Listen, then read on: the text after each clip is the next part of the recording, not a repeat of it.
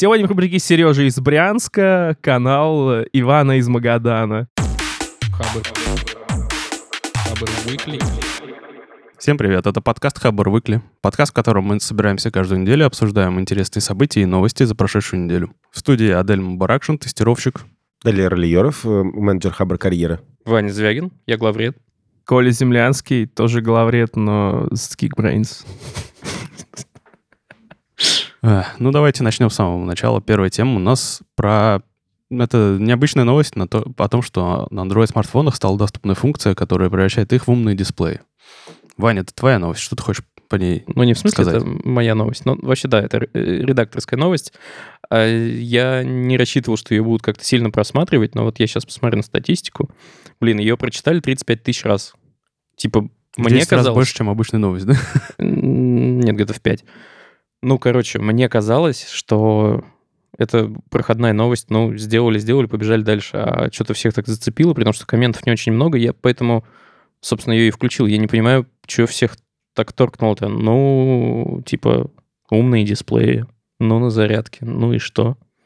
Ну, вся суть этой функции заключается в том, что во время установки телефона на зарядку там включается какой-то экран с дополнительной минимальной информацией, типа какая там композиция сейчас играет, э, напоминалки о предстоящих событиях и так далее. Ну, короче, дисплей просто не отключается. Да, Ну и там особая, там, типа, темная тема, минимум графики и все такое, я понимаю. Но, ну и что? ну я и не знаю. Вот э, удивительно. А, Твоя говорят, SEO это- просто взлетает в небеса. Ты не заметил, но там все ключи, все ключи для всех поисковиков в этой новости. э, Блин, ну, наверное. Но, короче, э, Я не знаю, на самом деле. фигня в том, что раньше это было доступно исключительно на пикселе, э, собственно, гугловом. А теперь с, для всех версий Android после 8 э, будет доступно на любых смартфонах, включая там Xiaomi и прочее, прочее. А, Блин, я, в принципе, все-таки продолжу эту мысль. Я не, понимаю, для чего такое может быть. Мне кажется, информационный дисплей это скорее сейчас, ну, типа, телек, когда он в стендбай режиме. Вот у тебя там что-то крутится, условно. Я говорю про свою экосистему, не про Android, а, например, про Apple. Там можно вывести все, что душе угодно, по сути, можно вывести, скачав там нужное приложение. Я, э, а на телефоне это же неудобно. Ну, он, допустим, он даже не лежит у тебя плоско на тумбочке, а стоит на там, специальном стенде под углом. Но это же фоторамка, а от фоторамок все уже давно отказались. А что ты выводишь, например, вот на тот же телевизор? Э, Мне очень нравятся просто заставочки, это красиво. Э, И, кстати, Google в своем вот этом ролике, объясняющем все фишечки, тоже говорит, а еще на свой телефон, или, ну ладно, или планшет, вы можете выводить э, фоточки. Ну, блин, это маленький экран, на телеке круче. Вот на телеке э, прекрасные, красивые фончики. Плюс э, погода, это прикольно. Ну и если кому-то нравится смотреть там на предстоящие дела из календаря, можно и такое выводить. Вот. А, но в целом я сейчас топлю скорее даже не за визуальный интерфейс, а за ау- аудиальный. Мне что-то понравились все эти самые а, голосовые ассистенты. Это прям кайф. И если вы чуть-чуть заморочитесь и сделаете дом слегка умным, будет вообще красота. Типа умная колоночка мне прям понравилась. Меня во всей этой новости М. больше всего смешит название представителя компании, э, имя представителя компании Google, который представлял эту фичу.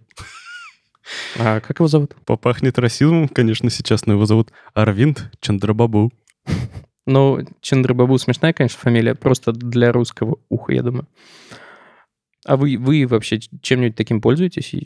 Может, это я такой дикий, какой-то замшелый чувак, который говорит, что фо- фоторамки даже в формате смартфона не нужны. У нас с Колей смартфоны OnePlus. И у них, в целом, наверное, не только у них, есть фишка Always On Display, когда ты, допустим, просто поднимаешь телефон, вот, допустим, вот так вот, он показывает тебе время, уведомления и так далее, да? Ну, наверное, в айфонах тоже такое есть. Ну, он у вас целиком включает весь экран почему-то, а у нас вот такой, типа, черненький, на черном фоне. А, ну М. это OLED, потому что... Да, потому что OLED. Вот, и, ну, вот этим полезно пользоваться, потому что, ну, просто тебе не обязательно экран включать, ты сразу видишь, что у тебя что-то новенькое, там уведомление пришло или там напоминалка какая-то.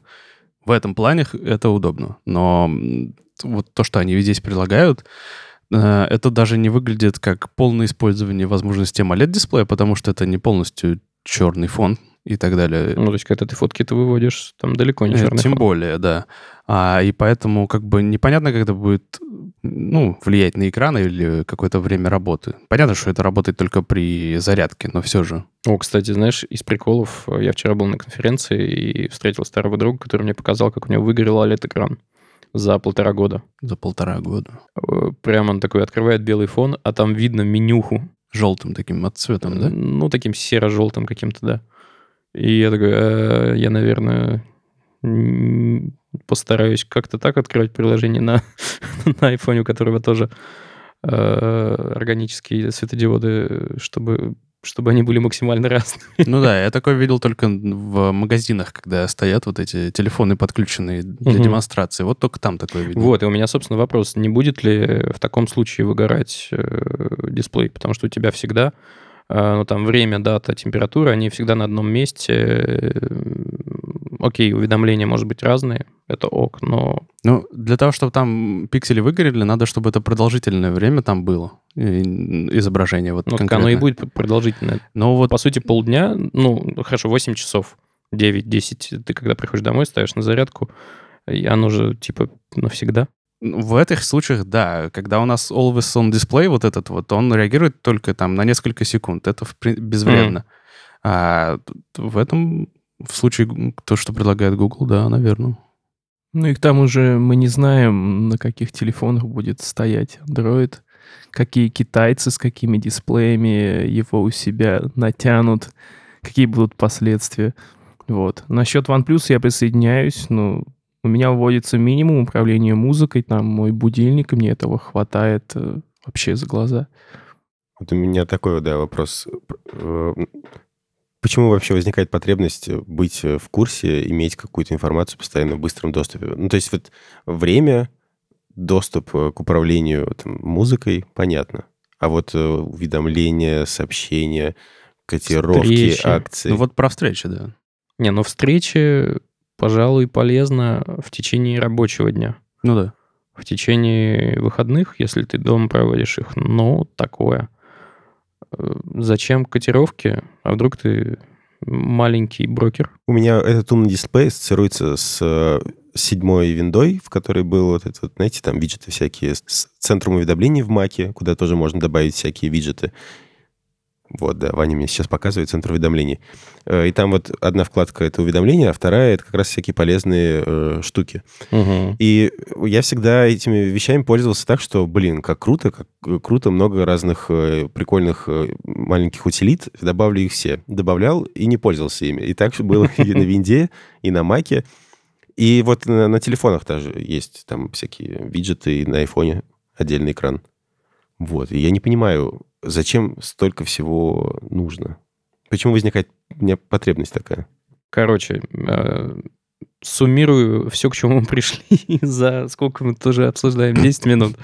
Что-то мы вчетвером не особо понимаем, нафига это, собственно, прям нужно-нужно. Поэтому, если у кого-то из слушателей есть э, какие-то супер примеры, обязательно пишите в комментариях, там, где есть комментарии, либо в чатик э, в телеге. Либо присылайте голосовое сообщение, мы его Да. ставим в следующий подкаст. Мы ждем вас, наши маленькие брокеры. А мы поехали дальше. Дальше статья, э, как повод обсудить интересную тему. Э, Статья называется «Плюсы и минусы айтишной жизни в Шотландии». Написал ее автор Асаш. Э, Автор несколько лет уже живет в Шотландии и написал пост, в котором рассказал о плюсах и минусах жизни в Шотландии и какие он понял плюсы и минусы жизни в Москве и Питере после того, как он там перестал жить. Вот. В целом там достаточно много пунктов. Можно озвучить, э, наверное, там самые важные, то, что в Шотландии классная природа, там э, ниже там цены примерно как в Москве, но при этом зарплаты выше на там, порядок. Но там из минусов э, высокая налоговая ставка, типа 40%, и ты сам ее платишь, а не работодатель твой. И особо, ну, для меня, мне кажется, существенных минусов больше каких-то таких нет. Медленный интернет. А, А, Ну и да. до- и дорогой интернет, да. Еще из минусов он назвал, но это первое время, э, странный шотландский акцент. Мгм. Э, Я недельку бывал там, и, блин, акцент реально очень странный. Мне Eleven. Ну, ну, типа того. Этот ролик, Уриу, куке. ну да, этот Есть акцент- очень- ролик на самом деле очень неплохо иллюстрирует вообще Да-да-да, происходящее. вот если кто не понял, мы говорим о ролике, в котором Джеймс МакЭвой, как его там зовут? Джеймс? Неважно, МакЭвой, короче. Джеймс Маковой. МакЭвой, да. Пародирует диспетчера авиаперелетов, который А, говорит прикольно. на шотландском языке. А Есть еще ролик, как ребята застряли в лифте и пытаются вызвать э, с помощью голосового управления, за которое я теперь топлю, одиннадцатый этаж. И а- они все шотландцы, и а, голосовой ассистент не умеет шотландский. Да, я его цитировал как раз. А, ну вот. Окей, значит, это я вас не понял.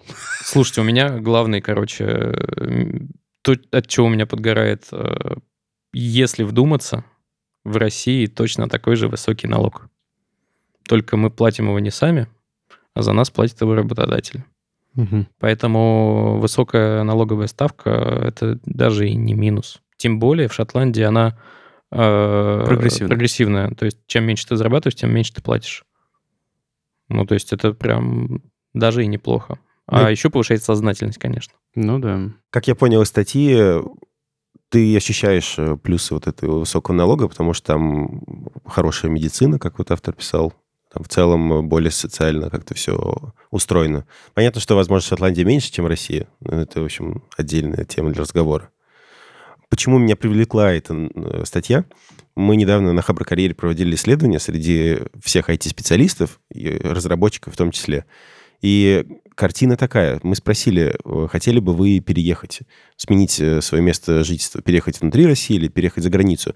И около 40% разработчиков хотели бы переехать за границу. То есть это очень такая немаленькая, почти половина разработчиков опрошенных. Вот. Еще недавно а, были опубликованы исследования Левада-центра, по которому опрашивали вообще всех, э, все слои населения, и э, выяснилось, что среди подростков 18-24 лет переехать за границу... Опять неправильно, да, числительный назвал? Да нет, подростки. А, Ну, ну, 24 Молодые люди. ну ладно. Э, Среди молодых людей Оболтус. возрастом от 18 до 24 лет более 50% желают переехать. 51%, если быть точным. И это, ну, пугающая статистика. А среди вообще всех э, россиян всех возрастов э, желающих переехать больше 20%. Пятая часть населения.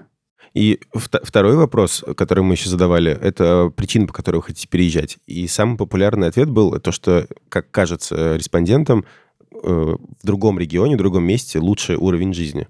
Это для работодателей немного такая страшная картинка, потому что это фактор, с которым они, по идее, ничего не могут сделать. То есть, если ты живешь э, в какой-нибудь э, Омской области, ты не сможешь такую же инфраструктуру э, сделать, как в Москве, например. И поэтому здесь э, нужно думать, как э, мотивировать э, специалистов какими-то другими способами. Я, кстати, после, опять же, вчерашней конфы, она была для HR, и там говорили о мотивации и стимулах. Так вот, ну, важно провести границу между мотивацией и стимуляцией. Стимул — это нечто э, вещественное, то, что можно потрогать, ну, некий, может быть, денежный эквивалент, то, что можно в деньги перевести. А мотивация — это что-то абстрактное скорее, типа миссия компании, допустим, тебе нравится и так далее. Вот, и вот поэтому я бы отделял мух от котлет. Продолжай. Ну да, э, к ощутимому относятся и зарплаты, и вот всякие мотивационные программы, типа там ДМСов, абонементов, фитнес-клубы. А вот э, к нематериальным вот этим факторам мотивации как раз э, всякие там процессы управления, по-моему, кажется, в прошлом подкасте даже об этом говорили, про то, что больше всего людям, люди недовольны вот невозможностью профессионального роста, э, там, процессами управления, качеством задач и так далее. Для программистов еще зачастую важно непосредственно продукт. Ну, типа, многим, мне кажется, важно понимать, что то, что они делают, кем-то ценится и на что-то влияет. Вот. Не все тоже могут это предложить, например. Вообще, я несколько раз видел уже разные мемчики как раз на тему а, того, что компании путают два понятия, о которых сейчас говорил Ваня. И вместо того, чтобы делать какие-то прямые поощрения в виде бонусов к зарплате, там новых задач, ну что-то такое логичное и чарное, они режут новые фруктики на кухне, нанимают диджеев, э, кладут пуфики, короче, и вот здесь вот не сходятся интересы. Да, но мне кажется, мы немножко отходим от темы Типа- Шотландии. Че классного в Шотландии? Виски, конечно. Ребят, я, я вообще читал пост, он такой очень информативный, там списочек-списочек, все четенько. Я ждал какой-нибудь классной истории из бара, конечно, но я не увидел, к сожалению. Ну так вот, а по итогам всего я подумал, что да там офигенно. И к минусам я бы прибавил то, что Шотландия не входит в Шенген, и там нужна своя виза и заморочки с ней. Но если у вас не так много друзей, да и с семьей особо не общаетесь, то, в принципе, почему бы и нет. Там красиво, да, горы и И вискарь. морька еще. И морька, и вискарь. Да, Короче, если вы хикан без знакомых и родственников, да, Шотландия для вас идеальная страна. Ты это хочешь сказать? ну, сразу, сразу один из существенных минусов отпадает, да. А вот- А кроме этого-то их особо и нет. Да, давай, И, Вань. кстати, кстати, насчет, насчет денег, я вот так и не понял. Там э, есть плюс, что в целом ты получаешь э, больше денег, типа у тебя уровень жизни выше, но минус, что у тебя большая ставка налога. А по сумме-то ты типа... Ты типа ферзь или нет вообще? Там По сравнению с Москвой. уровень зарплат в два раза выше, а- а налог такой же. Как ты думаешь? А, ну я понял, просто там надо было просуммировать факторы, типа, там есть фактор экономический положительный, есть отрицательный. Цены типа, а в такие же. как? Цены такие же, налоги такие же, ЗП в два раза выше. В рамках Вау. Великобритании и Европы, возможно, поменьше, потому что Эдинбург — это не очень большой город. А он говорит именно про Эдинбург. Ну да. Пацаны, если мы переедем все, у нас не будет проблем с друзьями, например, в Эдинбурге. Давайте переедем все. Давайте. Там еще гора классная есть. Прям посреди города, блин. На нем замок, наверное, да, на этой горе? Ну, развалина, типа. Ну, это классика. Че, год дальше? Ну, следующая тема отлично продолжает, мне кажется, эту. Она касается тех людей, которые не готовы еще переезжать. Она называется «Как разработчику развиваться в небольшом и не самом айтишном городе». Она от пользователя Серега Жук. И это прекрасная совершенно история. Да, я думаю, знакомая многим. Как э, программист буквально сразу же после выпуска устроился в какую-то э, провинциальную компанию, в ко- которая, конечно, работала на аутсорс в Москве, но в целом там был очень простой понятный стек технологий, и он рассказал, что ему было комфортно там работать, он проработал 5 лет, и внезапно компания закрылась. И он понял, что за последние 5 лет он никак не развивался, и мало того, он даже деградировал как программист. Он за- позабыл большее количество знаний, которые получил в университете, и совершенно никаких новых или каких-то полезных знаний не приобрел на прошлом месте работы. И он столкнулся с проблемой, что его никто не захотел брать даже, в, собственно, в родном городе, нанимать на работу а, из каких-то серьезных компаний. И э, он решил это исправить эм, тем, что, ну, он, э, собственно, решил прокачать свои навыки практически с нуля. И для того, чтобы лучше усваивать новый материал, он решил завести блог. В блоге он просто конспектировал все знания, которые получил во время обучения, и потихоньку этот блог начал развиваться. Он стал публиковать ссылки где-то там, на эти его посты стали приходить люди. И, честно говоря, там прям здорово начали развиваться события из-за этого блога, потому что после э, э, нескольких статей, которые оказались достаточно популярны среди комьюнити, э, его начали звать сначала на метапы какие-то, э, потом в подкасты, и его статьи начали публиковать в каких-то тематических подборках. Он стал более популярен. И в один прекрасный момент он еще решил, что ну, вот он смотрит множество видео с, каких с объяснением каких-то деталей, и он сказал, что в целом, подумал, что в целом может так же, завел свой YouTube-канал. И в целом, получается, стал такой большой весомой личностью в своем комьюнити, ну, с условием того, что он даже, ну, живет не в столице. Это отличный кейс, и это хороший такой гайд, как а, разработчику можно развиваться даже в, если он живет в каком-то далеком от э, столицы городе. Что вы думаете? Ну, ты даешь. Хорошо, что интернет есть у всех. Ну, кстати. И, и пока да. что он э, имеет глобальный масштаб в нашей стране. Слушай, да, если бы не нет, то он бы не смог, наверное, так ну, не это... прокачаться обратно, не повысить свой медийный вес, о котором мы, блин, говорим из подкаста в подкаст, наверное. А, мне кажется, что мы возвращаемся к теме медийного веса и о том, хорошо это или плохо. И, наверное, в этом случае, да, хорошо, потому что, а, ну, из того, что я почитал, а, это прикольно прям. Это даже не прикольно прикольно тем, что это драйвит других людей. Вот для меня это скорее такое общественное значение имеет такие вещи. И здорово, когда медийный вес идет вровень с, твоим профессиональ... с твоей профессиональной компетенцией, когда ты можешь обосновать свою знаменитость. Ну вот, например, меня, как вот и Коля заметил, например, э, у меня нередко появлялись какие-то, какое-то такое э, желание, какой-то позыв поделиться какой-то информацией, которую я только что узнал, э, с людьми. Но, как и Колю, в целом я его прекрасно понимаю. Ты сказал, что тебя останавливает то, что якобы эта информация может кому, ну, типа, никому не понадобиться. Она... Да, ребят, я хотел поднять вопрос. Меня в этом всем зацепило то, что чувак начал с блога. То есть, ну, он просто писал то, что узнавал для себя, а бац, это все куда-то вылилось.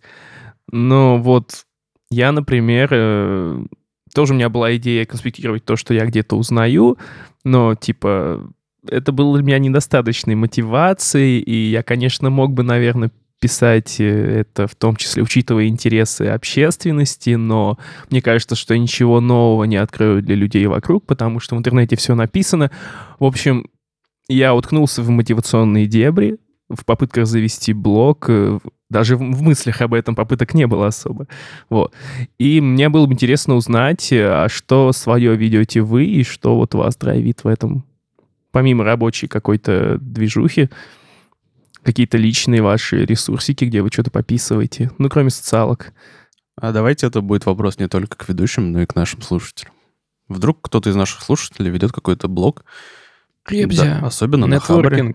Пишите в чатике, обменивайтесь ссылочками на свои каналы. Да, да. Вот это будет круто. В первую очередь, польза блогов, мне кажется, именно в том, что вот э, мне кажется довольно, ну, как бы понятным, но глупым страхом, э, что твой э, материал может быть ну, бесполезен. Он в первую очередь полезен для самого тебя, потому что пока ты формулируешь свою мысль, ты лучше начинаешь разбираться в самом вопросе. Бинго. А даже если ты ошибаешься, то если люди, э, ну, то есть, чем больше людей прочитает э, твой э, пост, тем большим он, возможно, поможет. А если его прочитает специ... специалист, он тебе еще поможет, ну, укажет на твою ошибку. Ну, надеюсь, не в токсичной форме. Блин, блин, блин, чувак, ребят, здесь ребят. может ты нахер послать. Ну, может ты нахер я, послать. Я очень громкий, мне просто возникла классная идея. Вот вы начали развивать тему, что товарищи и наши слушатели делитесь вашими ресурсами. И а, было бы здорово, если бы эта тема зашла, и мы бы каждый выпуск рассказывали о каком-то ресурсе и назвали бы эту рубрику э, «Сережа из Брянска» в честь автора поста. Сегодня Блин. в рубрике «Сережа из Брянска», канал Ивана из Магадана. Блин, круто. Это круто. Сережа из Брянска. Следующий раз, первый выпуск. Пишите ваши блоги, мы почитаем и какие-нибудь клевые осветим. О, слушай, так лавки, отличная лавки, рубрика. скамейки. Так все вот у нас и происходит в подкасте, чуваки. А, смотрите, я что-то... У меня вчера был день такого тоже нетворкинга, только офлайнового, и я много раз повторял мысль «можно все». В смысле, можно все, ничего не произойдет, вообще никто не умрет от того, что ты заведешь блог. Единственный нюанс, есть, конечно, ну, некий порог, после которого, и некоторые темы, после а, которого ну, нужно очень тщательно подходить к тому, что и о чем ты пишешь. А, Например, если ты психопат-антипрививочник, то я бы не, не хотел, чтобы твой блог читал кто-либо вообще. А, а если ты просто пишешь, мне кажется, что четырехдневная рабочая неделя это супер топ, и это только повысит эффективность, то это не, ну, от этого никто не умрет. Тебе не дает покоя эта тема. А, э, Мне очень нравится идея, на самом деле. Я бы попробовал, но э, сомневаюсь, что кто-то сделает так. Вот. Мне кажется, нужно понимать э, свой типа уровень ответственности. Как и когда он повышается до критической точки, я не знаю. Это, блин, большой и сложный вопрос. Ну Подкаста и не хватит. спешу напомнить, что Хабр — это отличная площадка для блогов. Ну, кстати, да. Кстати, Не бойтесь, на самом деле. У нас, кстати, появился новый раздел «Стать автором». А, Там мы рассказываем о том, что э, Хабр не такой уж токсичный. Напишите Э, туда. Да, не И страшно. такой и- нервный смешок сейчас был. И- Ваня вам поможет. Да, вы можете написать на специальный адрес neo Team и рассказать, какой материал у вас есть, а редакция вам поможет его оформить э, так, как должно. Э, Собственно, ты спрашивал, Колян, ч- чё Да, кто ведет? давайте, давайте расшарим тут, расскажем о том, кто что ведет. Я не веду ничего, и мне интересно. И я не веду ничего, и мне тоже интересно. Пока у меня был ремонт, я вел блог о ремонте э, в тележке. Там жалкие 83 подписчика, но на самом деле, возможно, кому-то это поможет. Поэтому, если что, я приложу, конечно, ссылочку. Но это больше, чем типичный круг твоих друзей. Меньше. Не меньше? Ну, какой ты общительный. Не я, да. И что у меня еще есть? А, есть еще тележный канал э, «М- «Мужская кухня». Он с матюгами, поэтому 18+. Э, Тем, кому меньше 18, не заходите туда. Дядя там ругается. Э, Короче, я там без купюр просто пишу о том, как делать классно, делать вкусно, и ну вот для, для этого вам не нужно иметь э, в холодильнике кожу жопы дракона. Все, все нормально. Все, Он- что есть в магазинах. Он похож на Swedish Meal Time? Не, я, там смысл есть.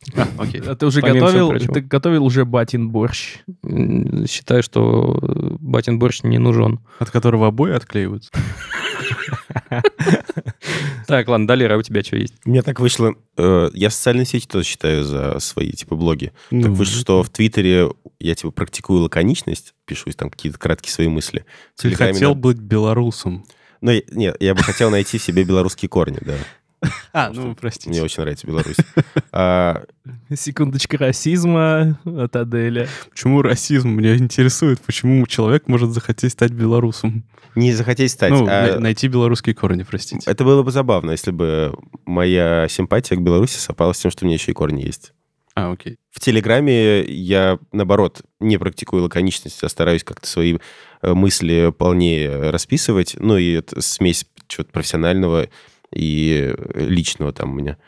В Инстаграме просто делюсь тем, что считаю красивым. Ну и так вышло, что у меня в Инстаграме самая какая-то отзывчивая аудитория, ну, то есть контакт лучше с друзьями, знакомыми, поэтому я там и общаюсь, помимо того, что делюсь красивым. У тебя в телеге каналчик э, имени тебя, где ты пишешь э, что-то от себя. Да.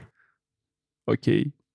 А у тебя есть намерение, чтобы это переросло когда-то не просто в локальный блог Далера Али- Алиерова, а во всемирно известный блог Далера? У меня в начале сам, когда я все это начал, а я осознанно начал свои соцсети вести, мне кажется, вот э, как только подкаст мы начали делать, Мгм. буквально несколько месяцев назад. И у меня были такие мысли. Но когда там стали появляться э, люди новые, сейчас у меня в Телеграме там 58 человек, очень точно знаю цифру своих подписчиков. Вот. И я задумался, блин, чё- вот как раз о, об ответственности задумался, потому что наверняка там часть аудитории, это слушатели нашего подкаста, и там есть, возможно, ребята, которым меньше 18, и я уже задумываюсь, так, а вот это можно говорить или нельзя? И поэтому я вот не знаю, хочу ли я славы. Возможно, мне будет достаточно 100-200 Не, я как раз вот об этом читателей. говорю. Если просто сразу целиться в некую, э, ну, какой-то масштабный образ, то, наверное, называть его там блок э, Долера э, такой. Мне кажется, он должен быть о чем-то. Это должна быть какая-то понятная э, вещь, о которой, ну, понятная тема, о которой ты пишешь. Иначе, Это слишком абстрактно. Меня бы А это не я- мотивировало тебя, на тебя подписаться, если Я бы не тебя не знал. согласен. Ну вот Артемий Лебедев, например, Вот это блог человека, ну и по сути он как бренд. И Личный бренд имеет силу, мне кажется, все больше и больше с- в наше время. Но сначала это был все-таки не просто Артемий Лебедев, а, во-первых, у него есть студия имени его.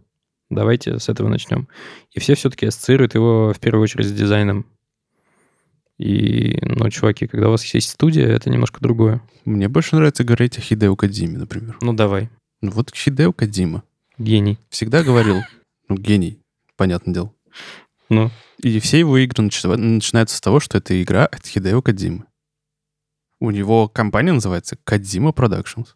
не, окей, но тебя судят э, не потому, что ты Хидео. Вот Про- смотри, Вот люди видят имя Хидео Кадимы, все, люди понимают. Нормас.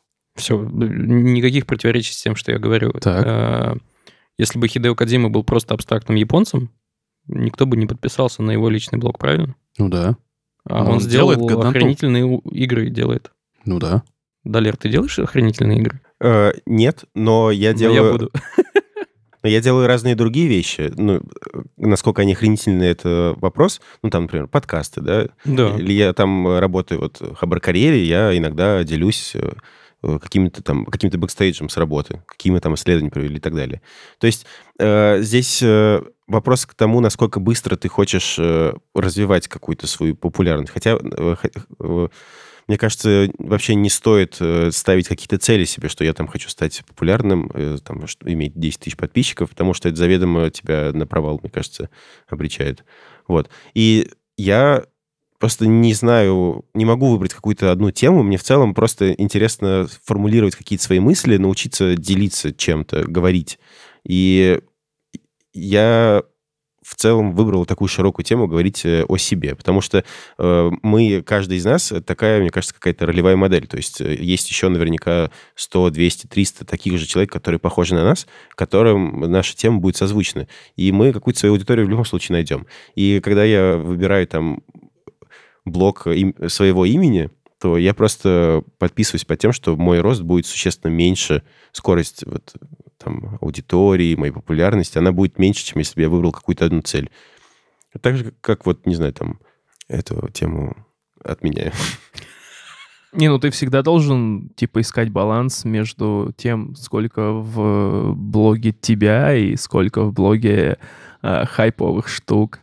За счет этого ты либо больше... Либо он остается больше твоим блогом, либо он становится больше популярным. Чтобы и то, и другое было вау, зашибись, нужно, ну, быть Темкой Лебедевым, например, там, Артемием. Извини, Артемий, если ты это слышишь. Было бы Ну, круто. Ладно, короче, баланс всему глава. Я забыл Да. упомянуть, что он нашел еще одно применение своим блогом. Он скопилировал их в книги и начал их продавать электронные версии. И Ты про кого? И про автора блога, о котором мы вообще-то начали говорить. Окей. Автор Сережа из. Брянска. Сережа из Брянска. Он скомпилировал свои статьи в книги и начал их про электронные версии продавать. И суть в том, что они даже генерируют какую-то прибыль. То есть, ну, кому-то проще купить какую-то книгу. Может быть, это скорее как форма благодарности даже, я не знаю. Но это тоже просто любопытный кейс, мне кажется. Вот, блин, она, мне кажется, книга — это некая заявка все-таки уже. Это неприменимо, скорее всего, к ситуации, когда вы ведете личный блог. Наверное. Потому что это мемуары просто получаются какие-то. Тема, например, выпустил книгу по своему ЖЖ. Называется «Боже мой». Сделанный в форме ЖЖ, как будто бы. И там просто история, да, из его ЖЖ. Он, да, это сборник его постов ЖЖ. Ну, очень... Ну, вот это просто работает на его бренд, конечно, но в целом, мне кажется, больше шансов какого-то, не знаю, какого-то прибыли достичь, если Ну. будет такая узкоспециализированная книжка. Не знаю. Есть, э, не помню, как зовут э, наша фем-активистка, такая очень ярая, она собрала все свои твиты и выпустила тоже из них книжку. Ладно, что, давайте финалимся. В общем, Google наконец-то выкатил свой продукт э, Google Stadia, о котором говорилось много. И Google Stadia — это платформа клауд-гейминга, такая же, как э, десятки канувших в неизвестность платформ, только платформа от Гугла. Вау! Э, на той неделе начались первые обзоры, посыпались кирпичи у всех еврогеймеров с IGN-ами, потому что даже на правном интернете это все работает, ну, так себе. И э, очень популярен был, кстати, ролик чувака, корейского кота, он просто Типа, ну, сидит за стационарным компом, он нажимает пробел, и реально там на видео видно лаг в секунду, в две, причем у него подключен, по-моему, комп был через провод даже. В общем, все очень плохо с точки зрения лагов, э, с точки зрения графики не выдерживается нужное разрешение, плюс ты должен купить э, комплект из Chromecast стадиевского, из э, фирменного геймпада, и должен покупать игры за full прайс, которые уже есть на других платформах. За full прайс отдельно на стадию. Ну, давай проясним. Ситуация с вот этим обзорщиком, о котором ты говоришь, она на самом деле была только первое время. И сейчас там, ну, в большинстве случаев довольно играбельно. Э, у меня есть друг, э, который непосредственно это купил и мне все подробно рассказал. В целом он говорит, что играбельно. Он играл на своем Surface планшетике. Очень даже его это в целом устроило. Лак мало заметен. Главная проблема, э, на которую жалуются до сих пор все остальные картинка. пользователи, это картинка, которая как бы 4К, но как бы не везде. Google говорит... Э, суть в том, что та же Destiny 2, например, рендерится в Full HD и апскейлится до 4К, и только в 30 FPS. Э, Google говорит, что я не я, корова не моя, э, мы рендерим все в 4К 60 FPS, а, а все остальное все зависит типа. да, от разработчиков этого ну, да. Destiny, Bungie. И это большой провал, потому что вообще-то говорили про то, что вот если разработчику не хватает каких-то мощностей для того, чтобы их игра работала, вот у них есть кластер из 11 терафлопс мощности, mm-hmm. и они в любой момент могут докинуть сколько угодно им кластеров, типа удвоить мощность, например, или утроить ее. И как-то получается, что нет. Не могут? Ну, или либо не, не могут, не, скорее всего, не, не хотят. Э, забавно, что несмотря на то, что в России этот сервис еще не работает, и непонятно будет ли, мы обсуждаем, по-моему, это даже уже не первый раз, и вне подкаста я обсуждал это уже с кем-то тоже не один раз. А еще, когда ты большой Google, к тебе очень пристальное внимание, и за каждый твой факап тебя прям во все возможные отверстия, в общем, вы поняли. А я считаю, что такого масштаба сервис, наверное, имеет право на ошибки, но их нужно признавать. И ситуация, когда они спихивают все на разрабов, это не прикольно. Сказали бы они, ребята, у нас, ну, короче, мы налажали, сорян, э, исправим в течение там N недель. Да и все было бы хорошо, никто бы вообще не запарился. Вообще, как мне кажется, со стороны э, запуск стадии прошел весьма сумбурно, потому что буквально за две недели до релиза библиотека начальная игр э, составляла типа 12, 12 игр, да. что ли, и при этом три из них это там Лара Крофт старые, а все остальное это инди какой-то. И они, ну вот они увидели реакцию пользователей, потому что, ну, это очень мало, если что они накинули в итоге в стартовую коллекцию э, игр еще, которые планировали выпустить в течение еще следующих нескольких месяцев. Это им тоже не особо помогло, потому что вот эта модель распространения в том плане, что игры надо покупать отдельно у них, это, честно говоря, очень непонятный шаг. Потому что я хочу напомнить, что у, уже, наверное, два месяца э, в России, например, функционирует как он называется? GeForce Cloud? Now? А, GeForce Now ли? Да. GeForce Cloud? GeForce Now, по-моему. Короче, сервис от NVIDIA, который вообще на самом деле представляет себе ровно ту же самую историю. Есть сервера NVIDIA, на которых запускается игра, и тебе передается звуковая картинка. И в них ты не обязан покупать игры. Ты можешь запустить э, какую-то игру из своей библиотеки. Ну, да, там не все, конечно, поддерживаются, но они добавляются по мере надобности, скажем так. И это гораздо более прозрачная какая-то схема, потому что, ну, в данном случае у тебя, получается, ты просто арендуешь мощности у NVIDIA. Ты платишь за то, что пользуешься их компьютером, грубо говоря. Э, ну, не знаю, мне такая схема ближе. И, ну, ладно, я пока еще подумаю, вдруг у вас есть что-то сказать. На самом деле, эм, мне кажется, что это какой-то замкнутый круг в плане релиза новых игр, потому что, по сути, ну, да, это все на эту, чтобы это все работало нормально на платформе Stadia, нужна довольно серьезная работа со стороны разработчиков игр, то есть чтобы создать вот этот вот порт. Оптимизация, оптимизация, оптимизация. Э, но э, при этом разработчики понимают шанс того, что их усилия для адаптации на Stadia окупятся, он невелик, потому что кредит доверия к платформе уже с самого старта подорван. Конечно, Google, э, во-первых, наверное, какие-то там дает дотации разработчикам, может, как-то спонсирует кого-то, но для этого нужно, чтобы у тебя был какой-то звездный тайтл. Да, большие студии могут пойти на такой риск, да, но вместе с этим э, мы имеем еще миллион разработчиков среднего уровня, которые просто не заинтересуются этим предложением и не будут адаптировать свою игру под такие платформы, которые могут и не выстрелить. В общем, делаем ставки через сколько месяцев эта стадия окажется на Google Graveyard. Я знаю, какой опрос ВКонтактике, потому что это наша самая большая со- э, группа в социальных сетях. Мы сегодня проведем. Хм сдохнет ли стадия в течение ближайших месяцев или нет. И два варианта ответа. Будет прикольно посмотреть, в принципе, как люди... Ну, наверное, это покажет отношения. Хотя еще подумаю над формулировкой вопроса. Вообще, э, да, чтобы подвести итог, мне кажется, э, такой сервис был бы очень э, уместен именно у нас в стране, потому что ну, деньги на игры, особенно в провинции, есть не у всех. Наверное. И при этом э, уровень развития интернета у нас в стране гораздо выше, чем э, в среднем по земному шару. Ты, наверное, хотел сказать не на игры, а на игровые компьютеры, потому что за игры платить все равно придется. Не, ну я говорю про пиратство, которое типа процветает дофига. И это, ну, не это решит. значит, что...